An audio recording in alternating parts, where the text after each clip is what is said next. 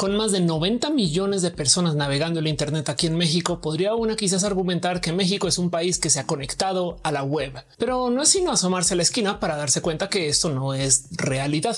En el SAT, por ejemplo, es obligatorio que ocupes el Internet para pedir una cita, seas quien seas. Y siendo esto un servicio de gobierno, pues tú creerías que hay una alternativa para quien no tiene acceso al Internet. Pero resulta que lo que te da el SAT es una sala de computadoras para que tú vayas y hagas la cita ahí por el Internet. Va, te ayudan, pero queda la pregunta del, pero pues, ¿y la gente que no está en el Internet? ¿Qué? En este video repasamos un poquito el quiénes son esas personas que todavía faltan y que no se han subido al Internet, dónde viven o qué harán o por qué no se han subido, que si bien la respuesta puede ser muy evidente y obvia, vale la pena igual hacernos la pregunta. Ya les explico. Somos muchas personas en el mundo y si bien es muy difícil sentar cabeza de esto hoy, nomás les dejo el pensar que la cantidad de gente que vive hoy es mucho más que lo que les tocó a ni siquiera nuestros abuelos, sino a nuestros papás. La población mundial de 1970 para acá fácil que ya se duplicó o un poco más, lo cual quiere dejar ahí también sobre la mesa el pensar que cualquier cosa que nos digan nuestros papás acerca de las dinámicas de la escuela o de cómo eran las cosas en sus épocas o de cómo actuaban, no sé, grupos políticos y cómo se organizaba la gente entonces ya ni aplica, porque si lo piensan, cada salón escolar debería tener por lo menos el doble de personas de lo que sea que funcionaba antes en la época escolar de nuestros papás, aunque sabemos claramente que esta no es la situación. Pero traigo todo eso a colación porque si nos sentamos a medir o mirar el quién está en el Internet hoy, evidentemente hay más gente conectada que en 1970. Pero ahí les va el cuento. La gente que no está conectada al Internet hoy es una suma de gente rara, sobre todo por el cómo se construyó el Internet en sí. Hay casi 3 mil millones de personas que no se han conectado al Internet. Para México son unos casi 30 millones de personas que no están en línea. No van a ver este video.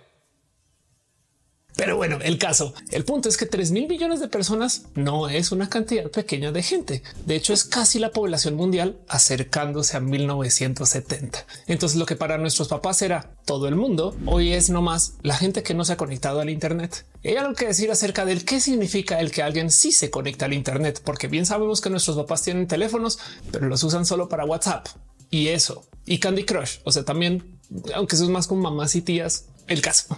Para arrancar a entender un poquito del quién no está en el Internet, quizás lo mejor que podemos hacer es más bien observar el quién sí está. Y para esto, nomás me quiero asomar por el reporte de la Asociación de Usuarios del Internet de México, que se publica una vez cada año, para platicar un poco de quién sí se conecta. De acuerdo con los datos obtenidos por la encuesta de la Asociación de Usuarios de Internet de México, en el año 2023 se presentó el mayor porcentaje de crecimiento del número de usuarios que se había presentado desde los últimos ocho años anteriores. O sea, México creció su base de usuarios conectados como nunca antes.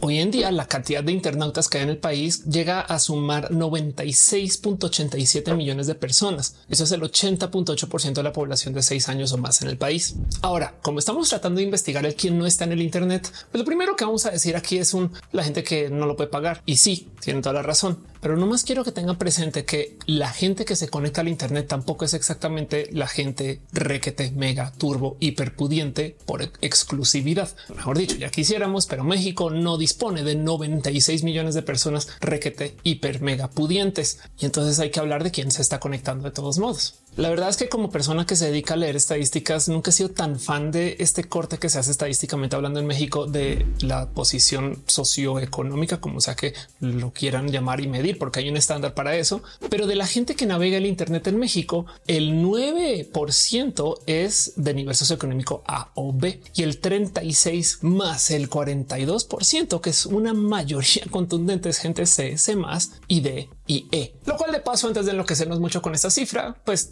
es algo medianamente similar con la distribución que tiene el país acerca de su acceso a capital y su situación socioeconómica. No es la misma, pero se asemeja. Y como no, estamos hablando de que esto es el 80% del país más vale que la estadística sea similar. Del otro lado también la gente conectada al Internet rastrea muy de cerca con las ciudades más pobladas o algo así. Donde hay más internautas son en la Ciudad de México, luego en el estado, luego en Nuevo luego Jalisco, luego en Tampico, Guanajuato, Sinaloa, Coahuila, Chihuahua y lean el mapa. México es un país que por si no sabían busca muchos servicios de conectividad en el Internet. Entiéndase, nos gustan las redes sociales, nos encantan las redes sociales, vivimos de las redes sociales y pues también nuestros paquetes de servicio vienen con redes sociales. Entonces nos conectamos y hablamos por ahí. Hey, para todas las grandes empresas de redes sociales, México es un gran país. Facebook, TikTok, Twitter, todas estas empresas tienen filiales locales mexicanas porque pues, más vale que hay mucha gente que usa su servicio.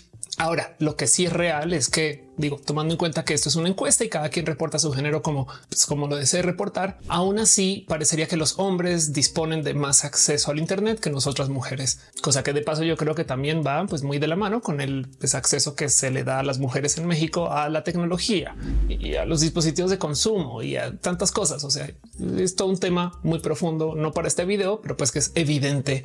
En fin, y bueno, como sea, siguiendo con la encuesta de la Asociación de Usuarios de Internet de México, también hay que hablar un poquito acerca del qué es lo que hace la gente en México una vez tiene acceso al Internet, como también de nuevo para buscar un poquito el, pues, si la gente que no está conectada qué estará haciendo. Y las actividades son así. Lo que más se usa en el Internet, como les dije, son redes sociales. Luego la gente usa el Internet para enviar y recibir mensajes por correo electrónico y luego mensajes por servicios de mensajería. Luego después de eso escuchar y ver música o radio y luego finalmente ver películas y series antes que todo lo demás operaciones bancarias, mapas, videollamadas, trámites y demás. Y lo interesante de esto es que por si no lo sabían, Latinoamérica en particular es un sector del mundo que ha tenido muy mal acceso a los servicios de mensajería que no son los de por apps. Entiéndase, por cómo se desarrollaron las redes en nuestros países, los mensajes de texto eran no caros, carísimos. Y entonces para poder hacer envíos de mensajes, pues, pues hasta que llegaron las apps, WhatsApp no existiría si tuviéramos SMS a precios, digamos que normales o decentes o que no cobraran por mensaje, por lo menos. Pero aquí estamos. Pero de nuevo, la pregunta es quién no está. Y de nuevo, yo sé que la respuesta evidente es la gente pues, que tiene menos acceso a la tecnología, pero es que a veces, a ver, vas y te asomas y en la esquina te vas a topar con alguien que está usando el Internet para, no sé, coordinar a qué horas pasa la combi o a qué horas está el taquero abriendo para que pasen los taqueros aquí a la esquina. Es más, el chaval que trae los tamales oaxaqueños enfrente a mi casa tiene un número de WhatsApp donde yo le puedo preguntar si va a pasar uno por mi cuadra y hay tantas otras cosas que suceden por WhatsApp hoy en día. Y yo sé que ustedes usan esos servicios. Y la pregunta es ¿no es esto gente que no tenía internet hace 20 o 10 años? Seguramente, pero ahí están hoy. Yo sé que ustedes saben de una tía, un primo, gente que normalmente pensamos que no usan el Internet, que sí usan el Internet. Y es más bien que podemos pensar que hay tantos servicios que conectan a tanta gente para cosas como del cotidiano hasta Uber, carajo, pues que podemos también sentar cabeza que toda esa gente también está conectada al Internet. Entonces, ¿quién no está? Pues bueno, este es el momento donde Ofelia sale de la ciudad y dice lo que mucha gente estaba esperando que dijera en ciudades donde no hay tan buen acceso a la tecnología. Porque una de las cosas que pasa con México es que el país está conectado a Internet por vías raras. Las líneas de fibra mayoritarias que conectan al país, entiéndase los backbones y servidores de la raíz del Internet, están distribuidos de un modo muy mexicano. Suele ser que para Latinoamérica a veces hay uno o dos caminos como mayoritarios por los que pasa el Internet y en México tenemos un como triángulo de llamas que me gusta llamarle, que es en esencia varias redes que se instalaron que no colaboraron en su momento, creo, o que nos llevaron a tener varios caminos para tener varios accesos al Internet de modos mexicanos, no es queja. Pero como sea, el punto es que en México entonces tiene una distribución rarísima de uso del Internet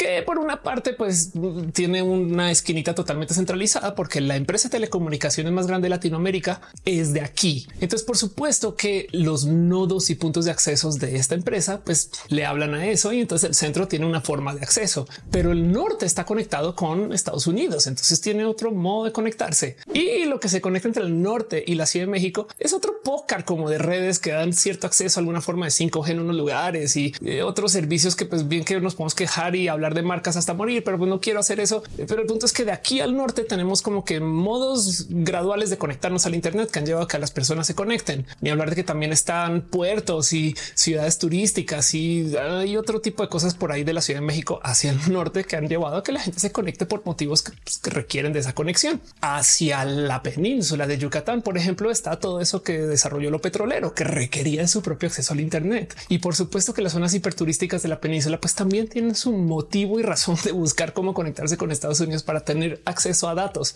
y el sur no. Entonces, por supuesto que gran parte del problema del cómo se ha hecho para que México se conecte es que como pasa mucho en México, todo lo que es al sur del país pues no tiene tanto acceso a la tecnología, tristemente. Y en eso más bien veamos este mapa que publicaron en el país acerca de quién no se ha conectado al Internet en México. Chequen lo que dicen en este artículo. Si la fotografía de la conectividad se mira por el número de hogares que tienen acceso a este servicio, la Endutig, que es una encuesta que busca hablar acerca de disponibilidad de las tecnologías, también muestra que hay 25.8 millones de casas con acceso a Internet.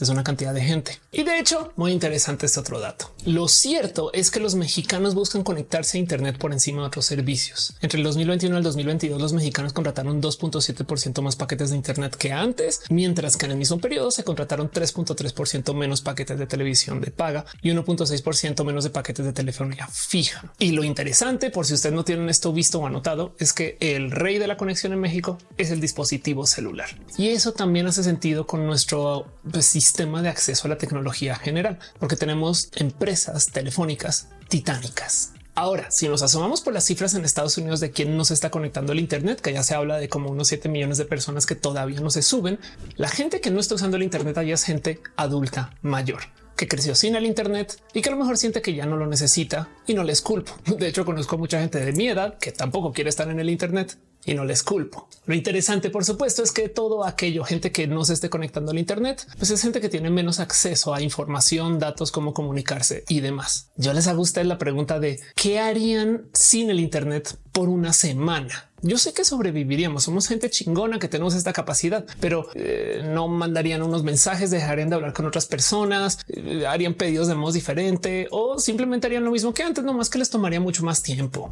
Entonces, a lo mejor ahí está. Y bueno, para ir al SAT toca hacer la cita allá afuera en las computadoras del SAT, que no son las mejores tampoco. ¿eh?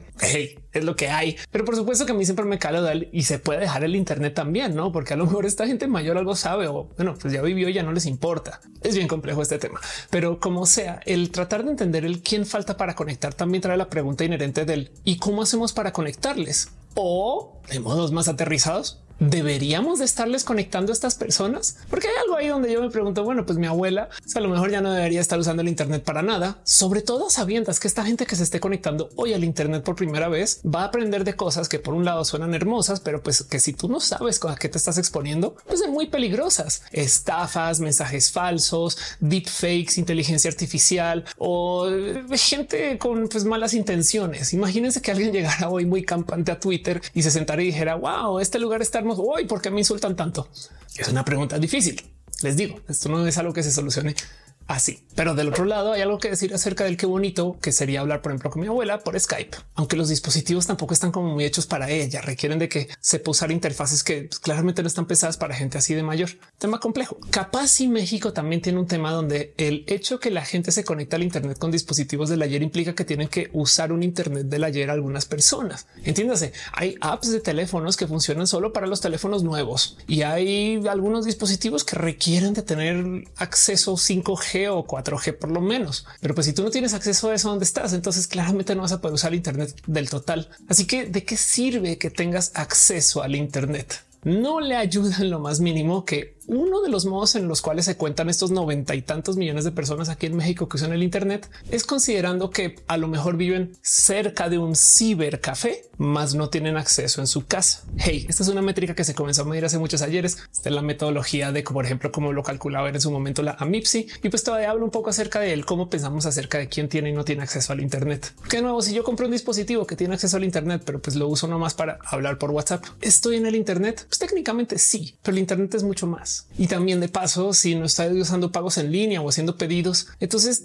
a lo mejor estoy medio en el Internet pero no hay tal cosa como medio internauta. Entonces hay otra conversación hay que tener. Lo que sí es verdad es que nuestros papás y tías sí usan el Internet, mayoritariamente hablando, y si tienen una forma de acceso a la red, aunque pensemos que no. Y hasta son campeones y campeonas del Candy Crush que claramente bajaron por el Internet. Pero hay algo ahí acerca de cómo nuestros corazones no aceptamos que esto no es la gente que hace falta de subir al Internet. Y yo creo que hay algo ahí que se está perdiendo por no tener buen acceso a que más gente esté aquí. Espero yo que en un futuro, cuando lleguen tecnologías como, no sé, el Internet satelital chido y bonito, más gente por fuera de la ciudad pueda tener acceso al Internet tan interesantemente como lo tenemos en la ciudad. Ahí les va. Ahorita vivimos en un raro mundo donde el paradigma de la conexión es celular rápido, pero no mucho y con límites y casa infinito y rapidísimo. Y no, no estoy hablando de marcas, pero me entienden. y el punto es que con las tecnologías que vienen a futuro vamos a tener 5G en la ciudad que nos va a permitir tener internet más rápido en el celular que en la casa y vamos a tener acceso satelital rapidísimo por fuera de la ciudad. Es posible que en los próximos 10 años o menos tengamos internet de muchas gigas más allá en la playa que aquí en la casa. Y yo no sé si eso sea suficiente para que este país, por ejemplo, se comience a descentralizar. Y ahora les hago la pregunta a ustedes que capaz si no están en México, pero están escuchando esto de todos modos. ¿Cómo funciona esto en su país? ¿Cómo cambiaría la dinámica de quién vive dónde? ¿Cómo va a ser ese futuro donde mucha más gente se conecta al Internet en zonas rurales y comienza a subir toda su energía, vida, mundo, cariño, historias, modos de vida y demás al Internet? O llegue este Internet que creamos ahorita y no lo entienda y entonces toque rehacerlo un poquito porque de repente se va a conectar mucha gente que antes nomás tenía acceso como esporádico al Internet. Eso para mí es muy interesante pero yo creo que la gente que está por fuera de la ciudad ya tiene una forma de conexión. La gente que de verdad no se está conectando es porque de verdad no pueden tener acceso a ciertos dispositivos, así sean los dispositivos del ayer. Y este es un problema que tenemos que solucionar. No sé si se solucione por parte del gobierno, sería bonito, pero hay algo ahí donde pues el Internet debería ser un derecho humano. Entonces que exista gente todavía que no se pueda conectar, le habla que todavía podríamos mejorar nuestra situación de compartir como seres humanos. Yo sé, así pensemos que el Internet está hecho para compartir odio exclusivamente pero créanme que hay más bonitos que feos. Y por eso estoy aquí, porque hay gente hermosa y yo vengo a platicar con ustedes. Si me quedara viendo solo los comentarios negativos, ya me hubiera ido a casa. Bueno, estoy en casa, me entienden el caso. ¿Quién de su familia no se ha conectado al Internet? Déjenmelo saber en los comentarios. Tengo mucha curiosidad de saber quién falta y si vale la pena traerles o si será mejor vivir su vida e irnos nosotros del Internet. ¿Cómo lo ven ustedes? Leo sus comentarios, déjenmelo saber. Les quiero mucho y gracias por venir acá y sobre todo, si ustedes son personas de la diversidad, les dejo un abracito especial con mucho cariño. Nos vemos en el próximo.